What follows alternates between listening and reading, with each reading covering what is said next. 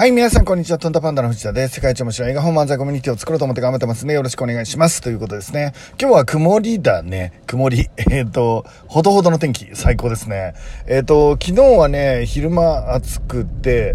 あの、夜寒くてとかなんか、まあ最近続いてたけど、ちょっと昼もひんやりした感じですかね。あのー、こういう天気ね、本当あの、いいですよね。いいです。なんか、だ気持ちいいっていうか、まあこの季節1年で一番なんか楽ですよね。あのー、あったポポカポカポカポカしててなんとなくあのー、寒くもなく暑くもなくっていう感じですかね。まあでも僕はあの日本はもうなんつっても四季があるのが一番嬉しいですよね。変化するってすごいなって、えっと、地球がどんどん変わっていく様を見せてくれるのってめちゃめちゃ面白い。まあ当たり前のようだけど、えっと、春に桜が咲いて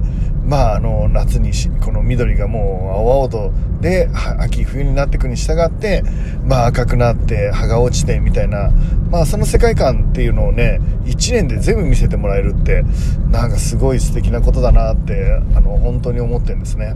でその変化していくっていうことに関してですね、えー、今日はどんなお話をしたいかというと少子高齢化についてどう考えるかっていう話をしたいと思うのね。僕が、えーと、どう考えてるかはあの経済セミナーに来たからたはね、まあ、ちょいちょいあの聞いてると思います。で、えーと、15年もう分かんない20年ぐらい前15年ぐらい前ちょっと分からないんですけど僕ずっとあの経経済セミナーっていうのをやってるんですよ。ねこれはね本当に一回来てもらえたらいいかなと思うんですけどその経済セミナーが僕が一番その時言いたいこととまああのずっと言い続けてきたことがミックスされた回なんだけど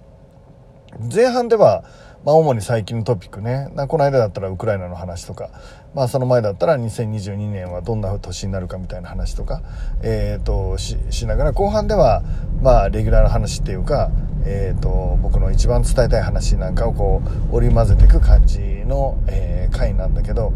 でその中でねあの途中で必ずずっと出てきたのが少子高齢化。で少子高齢化っていうのはねもう分かってってるんですね。これはあの、なんかあの、未来予測じゃなくて、あの、そう、そうなるに決まってるっていう、あの、そういう数値が、まあ、あるわけじゃないですか。大きくは外れないっていう、まあ、こんな感じだろうということで、日本は少子高齢化になるっていうのが分かってるわけですよ。で、分かってるんだから、えー、準備した方がいいよね。なんだろうな。あの、今夜台風が大雨が降るって分かってんなら傘持ってくでしょっていう、まあ感じ。だから傘持ってかなきゃダメでしょっていう。それが家に閉じこもってなきゃダメでしょみたいな、そういうことですよね。えっ、ー、と、それと同じ感覚で、えー、日本は少子高齢化になってくるっていうことが分かってるっていうこと。えー、それからですね、えっと、中国はさらに、その後、一人っ子政策がありましたから、さらにひどい少子高齢化に中国は陥ると。えー、っていうことはもう分かってるですね。世界、え、最大といえる国の一つである中国がですね、え、少子高齢化で、え、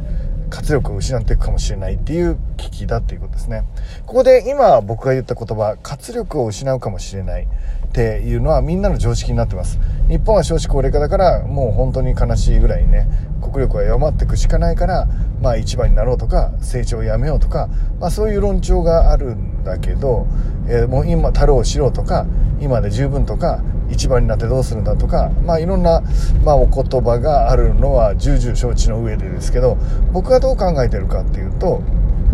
うんと今の段階だと右肩上がりの日本に、えー、するべきで、それを目指すべきだと思っています、えっと、今の段階って言ってるのは人間の進化の過程っていうことですね。で人類はおそらく無欲な方向へ向かうだろうと思っています。それが自然体、えー、だからですね、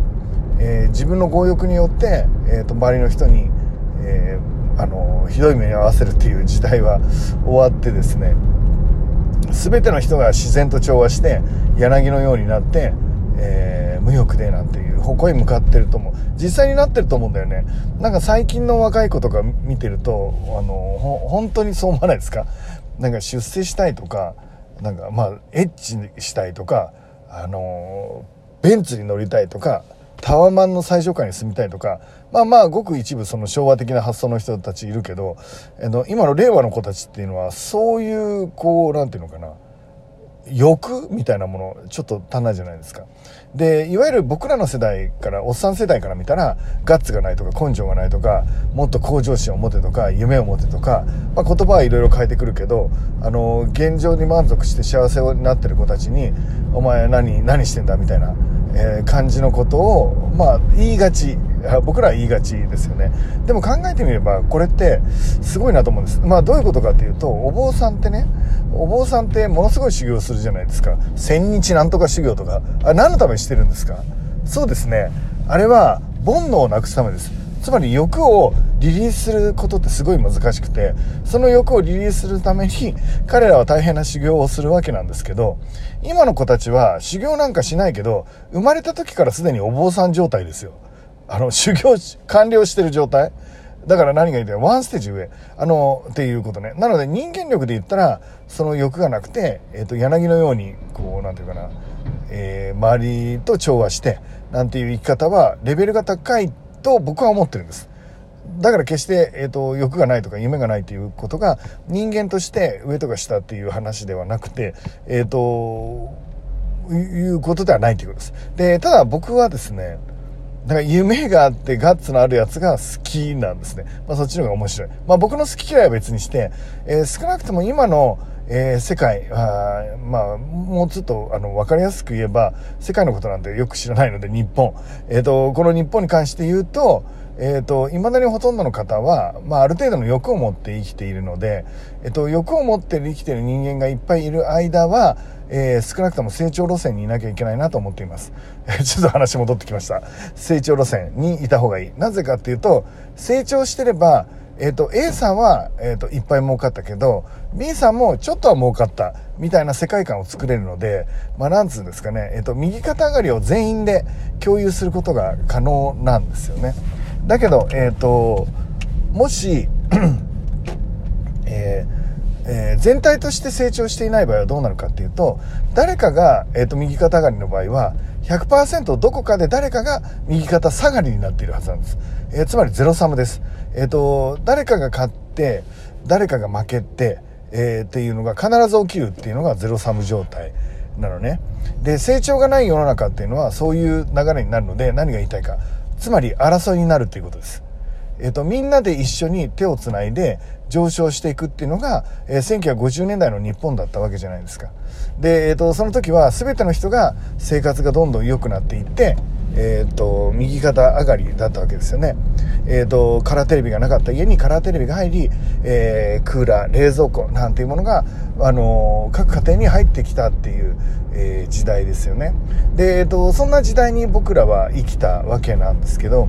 えっ、と、それはもう社会全体が右肩上がりだったからできたことですよね。全ての人がほぼ右肩上がりに行くことができたので、その中でですね、えっ、ー、と、闘争は起きなかったと。ただ、成長が鈍化した場合は、基本的には誰かの、えー、右肩上がりは誰かの右肩下がりになるので、え、ふざけんなっていうことになるよね。あそこばっかりいい目を見てっていうことになるじゃないですか。で、なので、えっ、ー、と、僕は、えー、右肩上がりの社会っていうのが、まあ、これからもね、必要になっていくというふうに思っています。で、その上で、えー、少子高齢化の時代っていうのは、右肩下がりになるんだっていうのをみんな決めつけてる。えっ、と、なんで決めつけてるんだって。僕は、そうじゃないと思ってる。えー、日本はすごい面白い場所にいて、えーと、これからね先進国はみんな少子高齢化に入ってくる。特に隣の、えーと、もうすぐ世界最大の国になろうかという大きな国は、えーと、僕らの比じゃないぐらいの少子高齢化を迎えていくっていうことです。その時に、えー、と世界最先端で少子高齢化を迎える国がこの日本ということね。めちゃめちゃワクワクしないですか？どうやって工夫してどうやってそれを乗り越えるかで、それが世界のお手本になるわけ。えっと、これから日本の、えー、あの、振る舞いがね、世界のお手本になるんだよね。少子高齢化なんて怖くないんだっていうのを、世界中に教えてあげて、世界中を安心させてあげられる、そんなチャンスを今僕らは持ってるんじゃないかなと思ってる。で、えっ、と、働く人の人数が減って、えー、おじいちゃんおばあちゃんが増えてる。えー、その状態になったら、その状態になったら比率がね、本当に大変だっていうのは分かっている。えー、昔、えー、働ける世代のが10人いたら、えー、もう卒業世代であるおじいちゃんの世代は1人だった。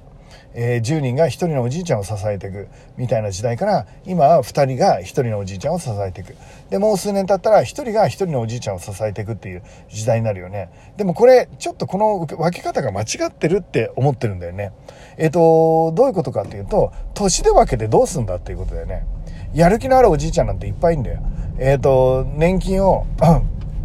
年金は貯めてきたものをもらってるわけじゃないんだよ。年金は保険だからさ本当に働けなかった人たちのところに渡るようにする必要があるじゃん。で、税金もさ、えっ、ー、と、一生懸命働いてる人が税金を払って、で、えっ、ー、と、働けなくなった人たちを、本当の意味で働けなくなった人、人を、えっ、ー、と、しっかり支援していくっていうのが普通じゃん。で、それを一人一人細かく見ていく必要があるんだよ。えっ、と、60歳だからもう働けないなんて誰が決めたんだよ。70歳だから80歳だから関係ないよね。何歳だって夢を持ち続けていいんだって。何歳だって、えっと、誰かを幸せにしたっていいんだって。何歳になったって、えっと、しっかり経済を成り立たせて、税金をたくさん払ってもいいんだって。そんな未来をね、えっと、作っていけたり、つまりこれからは、夢のあるおじいちゃんおばあちゃんが、ヒーローにならざるを得ない40年を迎えると思ってる。えっと、その最初が、僕らの世代だよね。